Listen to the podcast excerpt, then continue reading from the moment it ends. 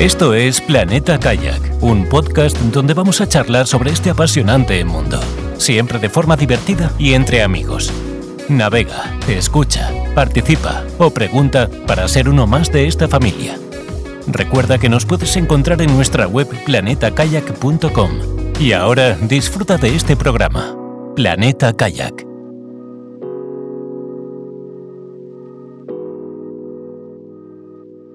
Hola, bienvenidos amigos a nuestro primer kayak, primer kayak, no, primer podcast dividido en dos capítulos.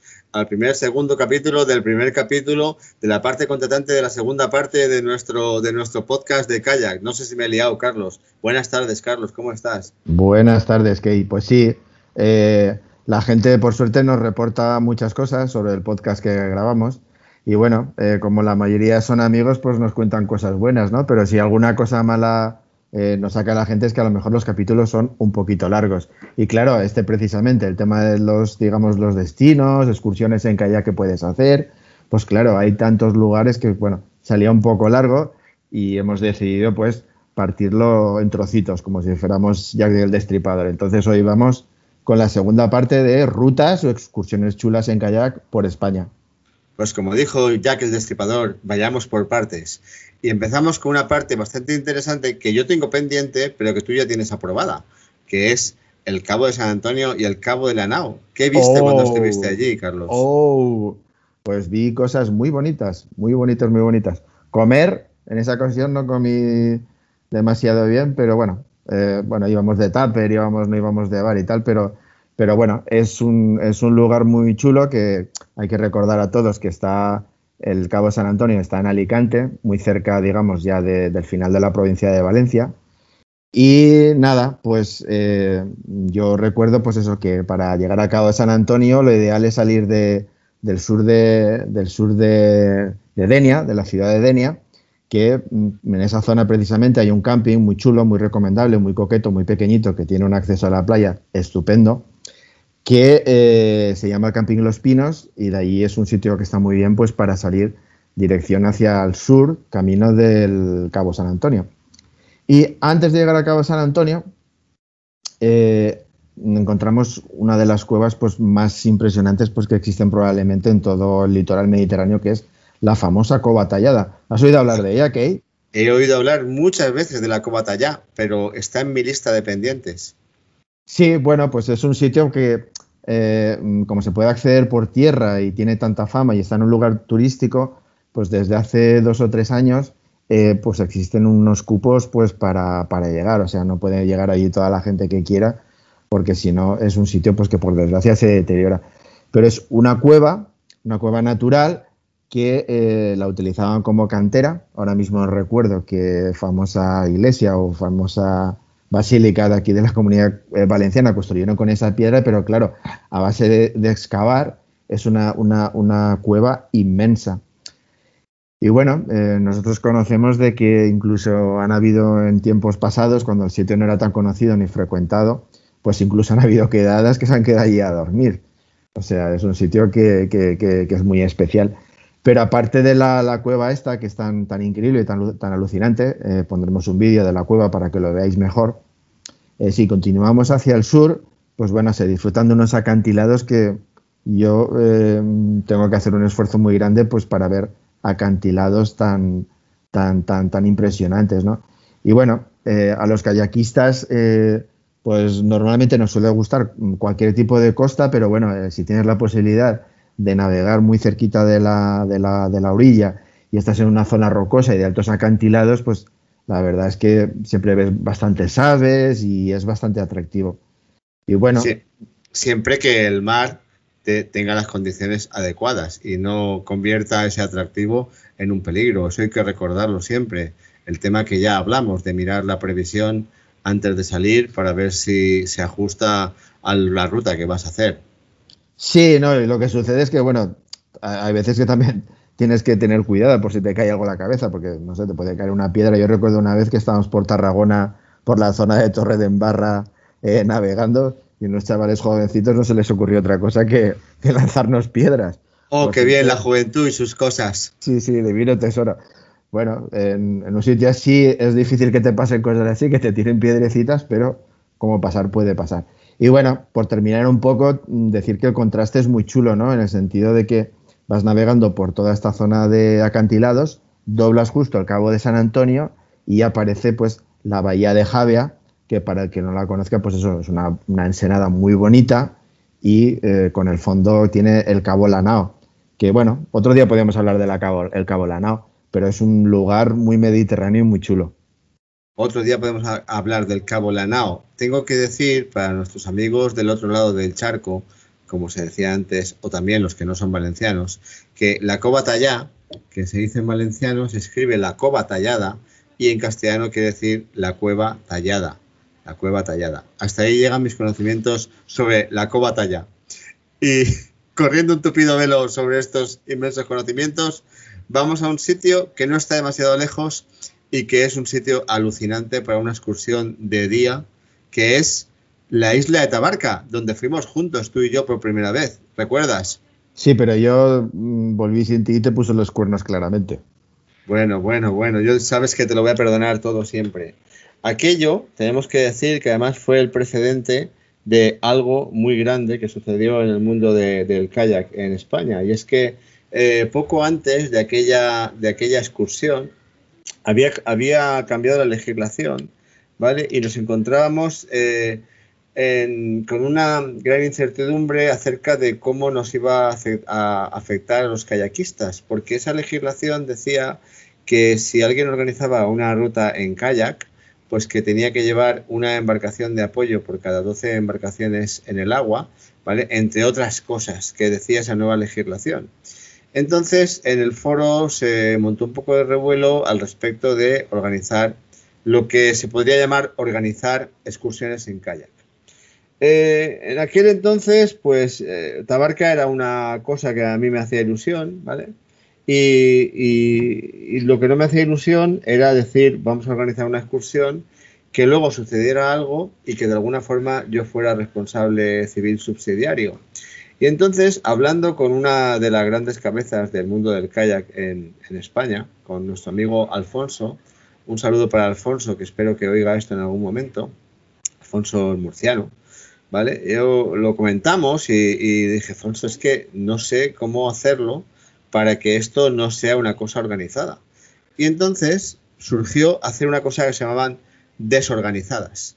Y organizamos la primera desorganizada, que quiere decir pongo un mensaje que dice, tal día voy a salir de la playa de Varadero a tal hora para dar una vuelta a Tabarca. Si alguien más quiere venir, que venga a su propio riesgo. Y entonces, aquel viaje a Tabarca, recuerda que fue la primera desorganizada a la que, a la que siguieron otras muchas bajo esa figura inventada de ese limbo legal en el que tú vas con más gente a algún sitio pero nadie organiza y nadie tiene responsabilidad sobre los demás, más allá del compañerismo y la amistad.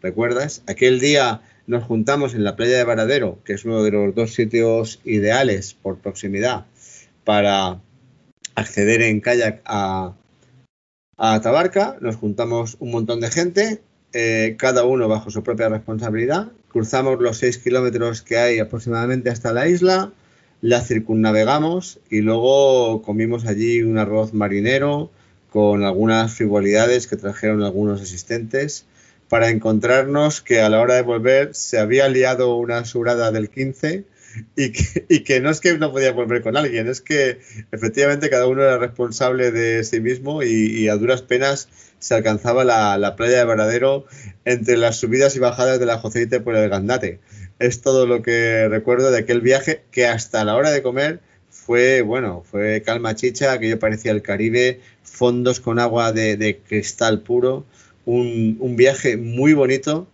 un viaje para hacer en un día muy bonito alrededor de Tabarca.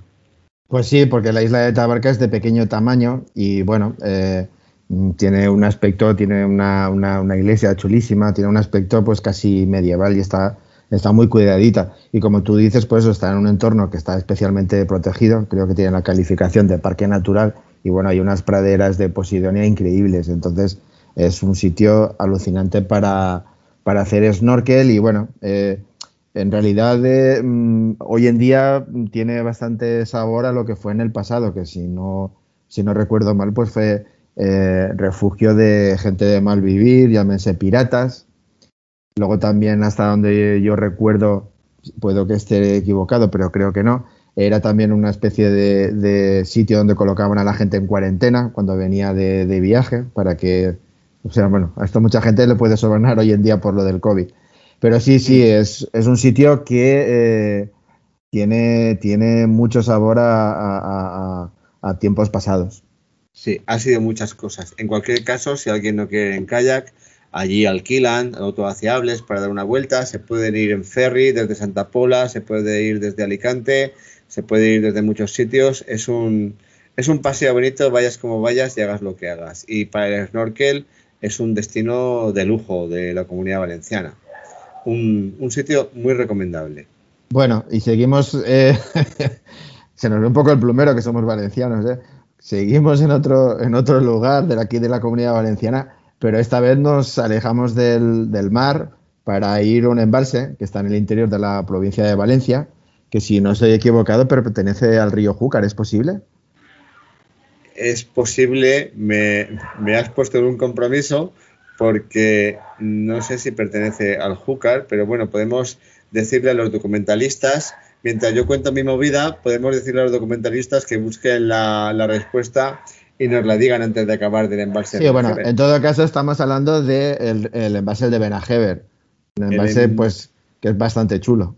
El embalse de Benajever, previamente llamado tristemente del Generalísimo, ¿vale? Construido a base de trabajos forzados de presos políticos y gente de mal vivir, ¿vale? Está eh, casi en la frontera de la Comunidad Valenciana, muy cerca de Utiel, donde sí se puede disfrutar de una gastronomía alucinante, igual que en Sinarcas, igual que en Las Viñuelas, eh, en fin. Es un, embalse con una larga cola, en principio tiene una gran superficie de agua y una larga cola, eh, recorrible hasta un cierto punto, porque llega un momento en que esa cola, pues, eh, ya está plagada de lo que se llama en términos técnicos chapapote, o sea, troncos flotando, cañas y cosas que te pueden dar algún pequeño tipo de disgusto, ¿vale? Pero Aparte de tener allí, no sé si todavía está, la, empresa del amigo Rochina, que alquila en el sitio más, accesible del embalse, alquila también autovaciables incluso creo que tenía algún calle de travesía para, alquilar, pues eh, puedes acceder con tu kayak, puedes cruzar el grueso del embalse y puedes llegar hasta la cola, que está entre dos grandes columnas, encañonada, y remontarla hay varios puntos de escape cerca de, alguna carretera que viene, que viene de la parte de, de Villar del Arzobispo. Y como todos los cañones, pues tiene sus zonas donde el viento se te lleva y a mediodía el viento es más fuerte. Recuerdo que cuando, cuando volvimos de, recorrer el cañón, a la hora de cruzar el grueso del embalse, que, tiene, también se puede circunnavegar, porque tiene incluso refugios de caza en, sus, en sus orillas, ¿vale? Siempre alejándose del aliviadero y de, y de la presa, por motivos obvios, ¿vale? Cuando fuimos a cruzar el embalse, el viento nos hizo, nos hizo dar un gran arco e ir canteando todo el rato para conseguir llegar al punto de partida. Fue imposible hacer un, un recorrido en línea recta donde aquel día recuerdo que el mismo Rochina, que tiene, o tenía allí un chiringuito, nos hizo una, paella, pero de libro, o sea, algo impresionante, un digno colofón para una gran excursión que organizamos la gente del Club de Callaqueros, cuando nos llamamos Club Callaqueros. Es un recorrido fácil, salvo por el tema del viento, precioso. Hay una isla, hay una isla que cuando cuando el pantano, por desgracia, se vacía, cuando hay sequía, deja de ser una isla, pero que cuando lo es, allí en aquel momento vimos cerdos, había gente que, alguien dejaba cerdos allí en la isla, pues no sé si para, para que se alimentaran allí y luego recuperarlos, tengo pruebas, tengo pruebas gráficas de esos cerdos o jabalíes, la verdad es que no sabría distinguir, ¿vale? De esa isla que queda en medio del, del embalse, y es un recorrido muy, muy recomendable, tanto si vas con tu kayak como si alquilas allí. Bueno, el servicio de documentación ha hecho los deberes y eh, el, envase de Benajever eh, está en, el río Turia, no es el río Juca. Y aprovecho pues para decir que mm, al ser este el primer destino, digamos, de agua dulce, aquí en España, eh, para ir por el mar no tienes ningún problema, no necesitas ningún permiso ni ninguna autorización. Sin embargo, en las aguas dulces o las aguas interiores de, ríos o incluso pantanos, pues sí que necesitas un permiso de la Confederación Hidrográfica, en este caso de la Confederación Hidrográfica del Júcar, por si alguien pues, se plantea ir con su propia embarcación. Efectivamente, es algo que se transmita en las propias confederaciones. Como estos son reinos de taifas, cada una tiene su propia su propio infierno administrativo para gestionarlo, no suelen ser rápidos ni ágiles y además si lo gestionas eh, individualmente son un poco caros, pero eso te autoriza a navegar por sus dominios durante un año. Sí, de todas maneras recuerda que, que es un tema que eh, la gente nos lo ha comentado en diferentes lugares y es un tema pues que estamos, estamos dispuestos a, medio plazo eh, tocar. También es verdad que es un tema complejo y muy burocrático y bueno, eh, no es cambia en el tiempo. Pero bueno, que sepáis que tenemos en mente pues tratar el tema de los permisos a la hora de navegar en España, que es un mundo un poco embrollado. Eso es. En cuanto nuestro servicio jurídico nos diga que no nos vamos a meter en un follón y encontremos a la gente, a la persona adecuada para entrevistar a este respecto, haremos un episodio sobre permisos de navegación en aguas interiores. Está prometido y lo prometido es deuda. La estructura cada vez crece más, ¿eh? ya tenemos cinco o seis departamentos. Bueno, nuestra empresa va viento en popa. Te recuerdo que hemos pasado no del número 3, sino del número 21 de episodio. Estamos consolidados como uno de los 800 podcasts que se mantienen en activo en España. Ya somos, ya somos, bueno, pues ya cotizamos en bolsa prácticamente. Yo he ahora hace un rato en el Wall Street Journal y estamos a tope. Si, si tuviéramos que vender, este sería el momento de vender la empresa al máximo valor posible. A partir de aquí podemos hacer que aumente la cotización, pero también podría desplomarse mañana, si por ejemplo a mí se me acabase la gracia o a ti tus amplios conocimientos técnicos. Bueno, bueno, que corra el champán y el jamón bueno, ¿eh? Y bueno, sin más tonterías, seguimos al siguiente destino, que es el más diferente y más especial de todos. Y una vez más, continuamos en la comunidad valenciana, en España. Y estamos hablando de eh, un recorrido en kayak dentro de una cueva. ¿Cómo se te queda el cuerpo? Wow, wow. Yo creo que no puede haber nada más exótico. Puede haber algo más, pero más exótico que hacer un recorrido en kayak por dentro de una cueva, mejóramelo. O igualamelo. Pues sí, aquí en la provincia de Castellón tenemos uno de los ríos subterráneos, que son, me parece que es el río subterráneo más largo de Europa. Y bueno, eh, hace, hace, hace unas décadas, pues eh, digamos que lo ampliaron y lo hicieron navegable en barca, ¿no? O sea, siempre es un sitio que se ha visitado en barca.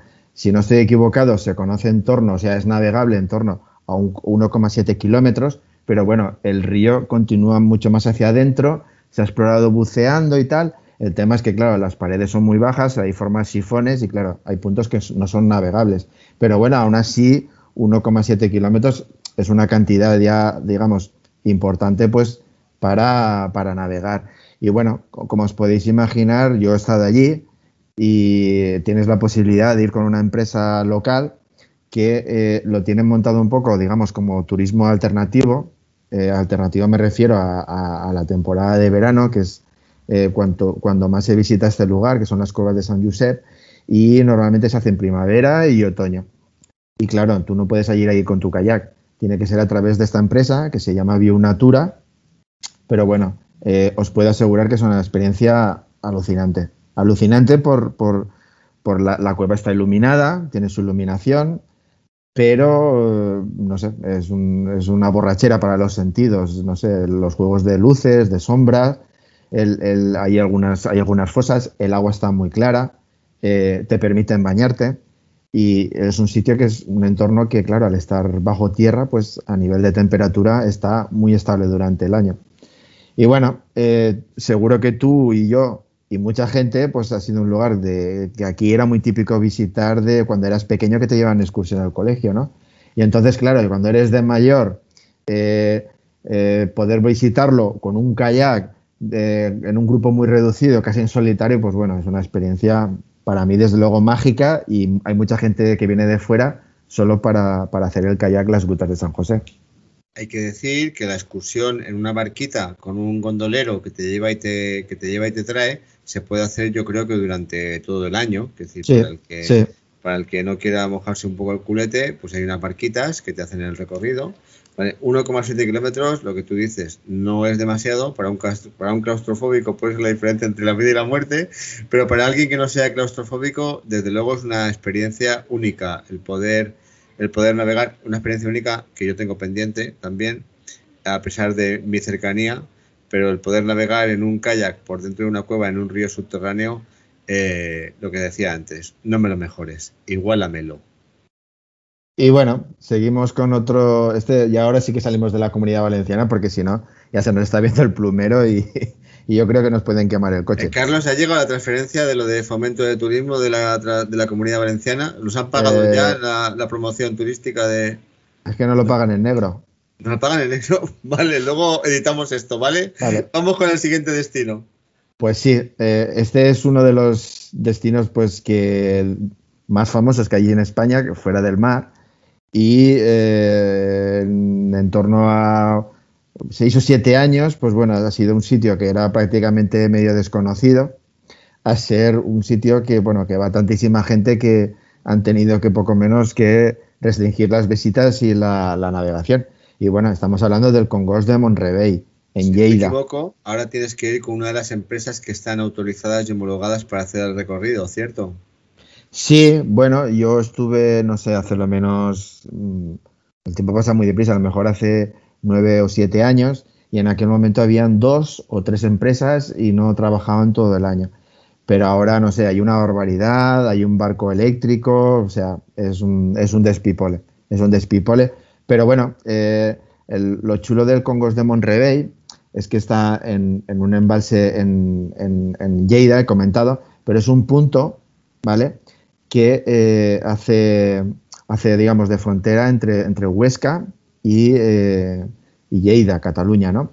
Y eh, si no recuerdo mal, es del río, lo alimenta el río Ribagorsá, ¿vale? Que es un río bastante, bastante potente. Y la gracia de este embalse es que forma un cañón, ¿vale? Con unas paredes súper, súper, súper estrechas. O sea, hay puntos que el cañón mide en torno a 20 o 25 centímetros de ancho. Pero es que las paredes, no sé, las paredes miden perfectamente 150 metros o 200 metros. Perdona, Carlos, perdona, 20, 25 metros de ancho. Vale, sí, vale, vale. ancho, había oído. Sí, vale, vale, vale, Sí, sí, no, no, es que eh, se, hace, se hace tan estrecho, o sea, es que casi la luz solar ni, ni pasa, ¿no? Es un sitio, un sitio mágico. Y bueno, se puede visitar en kayak, también es muy frecuentado porque hay, una, hay unas escaleras y una pasarela, una pasarela, perdón, que se han grabado ahí muchas imágenes, o sea, muchas películas, perdón, y es un sitio, pues eso, muy, muy popular, pues tanto por, gente que va en kayak como gente que va, lo hace, lo hace a pie. Muy bien, sí. De hecho, hay empresas que ofrecen la actividad conjunta de ir a pie y volver en kayak o viceversa. Eh, o sea, hacer dos grupos, que uno va en kayak y otro va a pie, se dan las llaves del kayak a mitad camino y los que han ido a pie vuelven en kayak y viceversa pero vamos, eh, parece ser que lo que tú decías, ahora incluso hay empresas, ya hablamos, ¿te acuerdas cuando hablamos con Transbrava, ¿vale? Que nos dijo que él estaba intentando homologarse para ir también a hacer eh, la actividad en kayak en el Congos de Monterrey. O sea que, que no solo son las locales de toda la vida, sino que parece ser que otras están intentando obtener los permisos. Para los de fuera de la Comunidad Valenciana y de Cataluña, eh, Lleida es la forma catalana del topónimo de Lérida, por si alguien lo va a buscar eh, de las personas que nos escuchan en Sudamérica, en Norteamérica, en, en otros sitios allá de los mares. Y con esto llegamos a otro superdestino al que ya dedicamos un capítulo y que podéis ir a oírlo cuando acabéis de oír este, que es un sitio en el que lo pasamos muy bien, lo pasamos muy bien hay una empresa que hace el recorrido, pero se puede hacer también por tu cuenta, que es la Ría de Arousa, eh, la frontera natural entre la provincia de La Coruña y Pontevedra. Pues sí, un sitio que estuvimos el año pasado y, nos encantó, pues eso, las, islas que encontramos, las, playas. Y bueno, yo ya lo comenté, eh, cuando, cuando entrevistamos a, Carlos de Camino, de Camino en Kayak, ¿vale? Pues ya lo comenté que yo... Sigue, sigue, abunda, abunda. Ya hemos constatado que mi hija tiene hambre eh, para hacerme sentir mal y estropear este capítulo del podcast. Abunda en lo de Carlos Cata, pero te tengo que decir que efectivamente el tiempo pasa muy rápido además de para mi hija que acaba de merendar y ya quiere cenar, porque no fue el año pasado, sino que fue hace dos años, Carlos, aquella maravillosa excursión que hicimos con Camino en Kayak. Os recomendamos que oigáis de nuevo el capítulo. O sea, cuando estás en la Ría de Lousa, no te crees que estés en Galicia. La imagen que tenemos en Galicia de Santa Compaña, los bosques oscuros, la lluvia, el frío, olvidaros de todo eso. La Ría de Lousa para nosotros fue el Caribe en la península ibérica. Cuando desembarcas en la isla de Arousa, no te crees la arena blanca, las colonias de, gaviotas, las formaciones eh, de, cásticas, o sea, es, pero cuando desembarcas en Cortegada, parece que estés en Canadá. O sea, es otro parque natural al que solo se accede con, con ciertos medios o en kayak, que tiene un buen paseo a pie por la, por la isla y, bueno, por supuesto, sin despreciar todos los destinos, eh, los destinos de pueblos en los que puedes parar, puedes degustar la famosa y genial gastronomía, gastronomía gallega, ¿vale? Y dedicarte al comercio y al bebercio, porque si algo saben hacer bien los gallegos, además de muchas otras cosas, es comer y beber como campeones, ¿vale? Y, esto es un halago, no es una, por supuesto, no es una crítica, es un halago total. Y no podemos decir más que que oigáis otra vez aquel capítulo y que, y que entréis en la página de Camino en Kayak y miréis a ver qué fecha queda disponible, porque de verdad que es un viaje económico e inolvidable. Sí, bueno, hoy hemos demostrado que este es un podcast gonzo, aquí no se corta nada va todo sobre la marcha. Pero sí, lo que quería comentar es que, bueno, sí, una de las cosas más, más chulas que recuerdo de aquel viaje es que me pasé eh, los cinco días que estuvimos allí, me pasé completamente descalzo, o sea, a salvajado. O sea, yo es el recuerdo más, más, más, más especial y más simbólico que, que tengo, ¿vale? Y bueno, eh, siguiendo con eh, excursiones en kayak, nos vamos a una de las mecas que hay aquí en España, ¿vale? Por, por, por la forma que tiene la costa, eh, digamos la, la, lo riguroso que es a veces el, tiempo allí, y estamos hablando de la Costa Brava. Eh, no he tenido la suerte de navegar allí, hace, hace poco tuvimos aquí a Josep de, de Transbrava que nos invitó y, le hemos tomado la palabra de, acudir a su invitación, pero bueno, la he recorrido en bicicleta y algo os puedo contar, pero tú sí que has estado, ¿no? Yo sí que he estado una de mis primeras excursiones. Te gano, te gano, te gano. sí, además tengo, tengo un recuerdo genial. Tengo un recuerdo genial porque uno de los pioneros, no solo del kayak, no solo, no solo en, Cataluña, sino en España, en España, que es Tony de Kayak en Costa Brava, de quien solo puedo hablar bien, pues cuando yo fui hace unos 15 años de vacaciones familiares a, a,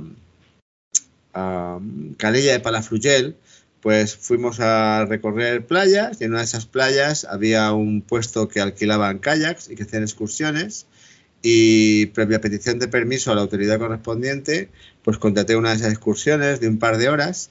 Lo recuerdo como si fuera hoy, que venían eh, cuatro belgas, un matrimonio de Oklahoma bastante entrado en años, ¿vale? Esto parece que esté contando un chiste, ¿vale? La guía, una muchacha eh, Esther, muy guapa y alta, a quien saludo desde aquí, si es que lo está oyendo, que además llevaba un equipamiento de RID amarillo, o sea, un, un equipamiento completo de RID de color amarillo, que me pareció sorprendente, la primera vez que, que veía el RID un día hablaremos de ropas y de cosas, pero vamos, yo creo que ya lo comentamos, el, material de Chill Cheater. Y entonces hicimos una excursión de un par de horas con unos, Rainbow Oasis, que son uno de los kayaks más fáciles de llevar y más seguros que puedes encontrar por ahí. Seguros porque son indestructibles e insumergibles mientras no entre agua. Son anchos, son cómodos, cualquiera puede navegar a pesar de ser kayaks cerrados. Recuerdo que llevábamos cubrebañeras de nylon a pesar de ser kayaks cerrados, son súper seguros, son súper manejables. Tanto que la Costa Brava, eh, Habrá días de calma chicha, pero siempre algo de olita y algo de viento. La tramuntana nunca descansa allí. Y hicimos una excursión en la que entramos en mi primera cueva marina, la cova del Oh. Bisbe. Me acuerdo Oh. como si fuera hoy. Me acuerdo que la, la muchacha preguntó para decirle a los señores de Oklahoma, ¿cómo se dice la cova del Bisbe? Que en castellano es la cueva del obispo. Yo, claro, eh, hice exhibición de mi perfecto inglés. Dice, The Bishop Cave. The Bishop Cave. de allí fuimos a la cala del agua Chélida, ¿vale? Que había una, había una fuentecita en la misma cala donde el agua, el agua y sea sélida, o sea, agua sélida es agua fría, ¿vale? Sería agua fría. Nos comimos allí unas galletas y si fuimos a más sitios, la verdad es que no lo recuerdo, pero, bueno, fue una, algo, una de esas excursiones, digamos, que quizá por ser de las primeras y, por ser, y por el entorno que es, la Costa Brava, donde el, bosque llega hasta la misma orilla, pero 15-20 metros por encima del agua, donde las casas llegan hasta la misma orilla, a unos 15, 20, 30, 50 metros de altura sobre el nivel del mar. Y luego pues volvimos a la playa de Tamariu, si no recuerdo mal, y ahí acabó nuestra excursión. Si aquello fue una muestra de lo que es la Costa Brava, la Costa Brava es la bomba. Y, y lo tengo que recomendar y tenemos que coger la palabra a Josep e ir a su chiringuito a hacer una excursión con él. Eh, eso está clarísimo. Yo me apunto. Pero bueno, otro sitio muy chulo que, que tú y yo hemos ido juntos, que también es un sitio para, para ir, es eh, la costa murciana, eh, especialmente la costa que hicimos nosotros, que es el, tramo saliendo del Cabo de Palos. El Cabo de Palos está muy cerca de, digamos, el final de, del, Mar Menor, al sur del Mar Menor, ¿no? Y, sí, es también un lugar, es un poquito parecido, o cierta, guarda cierta similitud con el Cabo de Gata, porque es un sitio que la verdad es, el paisaje tira un poco así árido, ¿no? Pero bueno, eh, el agua es increíblemente transparente y, y las temperaturas, pues bueno, es un lugar que, que no hace frío en ninguna época del año. Recuerdo que fuimos en diciembre y nos bañamos. Lo siento, Carlos, pero una vez más te tengo que corregir. La excursión fue en la segunda, en la segunda concentración del Mar Menor, donde conocimos a mucha gente del mundo del kayak, entre ellos a Alfonso, a Pacoscúa, y a, bueno, ya, ya mucha gente muy entrañable, no vamos a nombrarlos porque, porque nos dejaríamos a alguien y eso no podría ser. Y te recuerdo que salimos del mismo Mar Menor, salimos por el canal que une el Mar Menor con el Mar Mayor, que es el Mediterráneo, y efectivamente fuimos hasta el Cabo de Palos, lo doblamos, por eso está doblado desde hasta hoy, jaja, el chiste de las 8, ¿vale? Y llegamos a, a una cala donde hicimos una escala, ¿vale? Para salir al, el mismo día desde esa cala, eh, pasar por Cala Dorada, donde hicimos otra pequeña parada, y seguir por el Cal Blanque hasta llegar al Portman. Esa Sí, es la, parte la de la ruta de los felices. cala esa que salimos era Calarreona. Sí, efectivamente, la, el intermedio, porque el primer día fuimos desde el Mar Menor, desde dentro del Mar Menor hasta Calarreona, ¿vale? Recogimos todo, nos fuimos a- al chiringuito que teníamos allí a orillas del Mar Menor y al día siguiente volvimos al mismo punto y fuimos hasta el Portman, que tiene una historia curiosa, haciendo una escala con, con surf incluido en Cala Dorada, una pequeña cala antes de entrar en el Parque Natural del Cal Blanque. Una, una zona de estas que dices, no me puedo creer que haya este, este precioso trozo de costa sin un ladrillo, sin una bovedilla, sin una valla de nadie, que esto se haya permanecido virgen y sin urbanizar, por lo menos hasta aquel día de hace 13 años. Pues sí, porque mm, vamos a ver, una cosa que sucede es que eh, a los kayakistas, pues claro, cuando vamos navegando por ahí, precisamente lo que nos gusta es de disfrutar de un espacio natural. Entonces, en la medida eh, que navegas por sitios que apenas ves edificios o ves presencia humana, pues bueno, te pones tontorrón y te, y te enamoras de ese lugar, ¿no? Y es lo que nos pasó un poco, pues, con, con- con las, las playas estas de Calblanque, pues eso, que, que, no sé, parecías, parecías estar en, en el planeta de los simios, es que no veías, Solo estábamos nosotros que estábamos navegando en kayak y ya está, ¿no? Y la verdad es que eso es muy chulo. Entiendo yo que en verano pues habrá más turistas y tal, pero bueno, aquel, aquel, aquella excursión eh, fue en diciembre y, eso, había muy poca gente.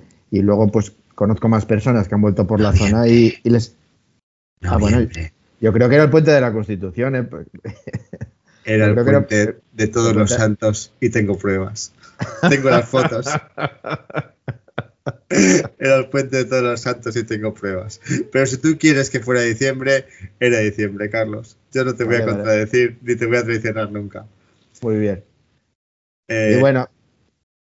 Sería complicado, o sea, de verdad que me gustaría empezar a recordar las personas entrañables, las maravillosas personas que conocimos allí, que para mí fue mi primer contacto masivo con, con gente del mundo del kayak, gente mucho más consolidada de lo que yo estaba en aquel momento, que era un, un recién llegado, como aquel que dice, ¿vale? Y tengo también un recuerdo súper especial de aquel, de aquel encuentro, de aquel encuentro.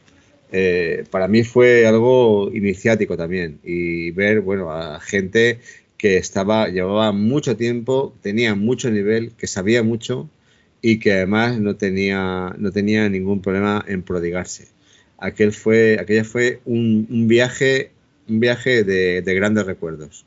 Sí, bueno, eh, yo también eh, decir que estoy completamente de acuerdo contigo, porque sí, empezábamos en el mundo del kayak y, claro, en aquellos tiempos que no había ni Facebook ni redes sociales, pues todo se movía en torno a los foros, ¿no? Y el foro este de kayakdemar.org, que todavía sigue funcionando, pero claro, en aquellos días eh, pues, eh, pues claro, el foro estaba en plena evolución, o sea, había muchísimo movimiento. Entonces, claro, eh, la posibilidad de gente que estabas, digamos, digamos, ahí intercambiando mensajes, que le ponías cara, le ponías cuerpo, le ponías voz, pues bueno, fue un poco como si fuera a ir a First Days, ¿no? O sea, te quedabas, te quedabas flipado. Entonces, claro, no sé, gente que te, gente que, sentías mucha admiración, pues tenías la posibilidad de, conocerlas en persona y que eran más majas y más simpáticas todavía al natural. Entonces fue muy especial aquella concentración precisamente por eso.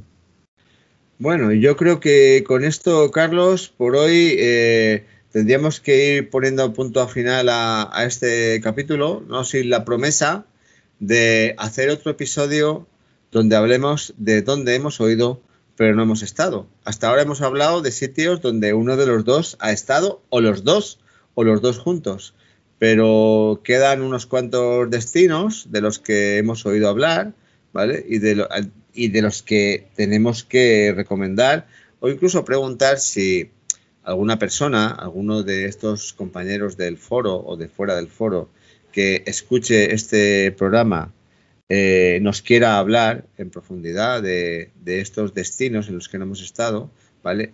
Que ya sé que no los hemos nombrado, pero de cualquier sitio que no hemos nombrado, que son unos 200 millones de sitios en España, ¿vale? Si hay alguien que nos quiera contar algo de su zona de salida, de la zona que controla, de la zona que es como el pasillo de su casa, para recomendar puntos de embarque, puntos de escape, puntos de aprovisionamiento, de restaurantes, en fin, todas estas cosas, estamos abiertos a, ser apóstoles del kayak y del turismo en kayak y a, interrogarlo en profundidad. Tú sabes que yo he estado en la CIA, ¿vale? He trabajado en la CIA durante un tiempo, soy interrogador experto y podemos sacar hasta la última brinda de información al respecto, siempre que haya alguien a quien interrogar, ¿correcto? Sí, eh, pues sí, eh, yo digo un poco lo mismo que tú, que, que nadie se moleste porque eh, por suerte faltan muchos lugares para hacer excursiones en kayak por España que esperemos de una forma u otra ir añadiendo en el futuro. Así que como, como pasan otras cosas en la vida, solo nos queda decir que continuará. Continuará. Como siempre, recordad que os podéis poner en contacto con nosotros en callatemal.gmail.com, el canal de YouTube, Instagram, Twitter, Facebook y algunas redes sociales que no se han inventado todavía, ¿vale? Podéis ponernos en contacto, contarnos cosas, ofreceros para que os interroguemos, entrevistemos y que estamos a vuestra disposición. Gracias por escucharnos. Nos oímos en el siguiente capítulo. Hasta luego, Carlos. Un saludo a todos. Adiós. Navega, escucha, participa, pregunta. Para ser uno más en Planeta Kayak.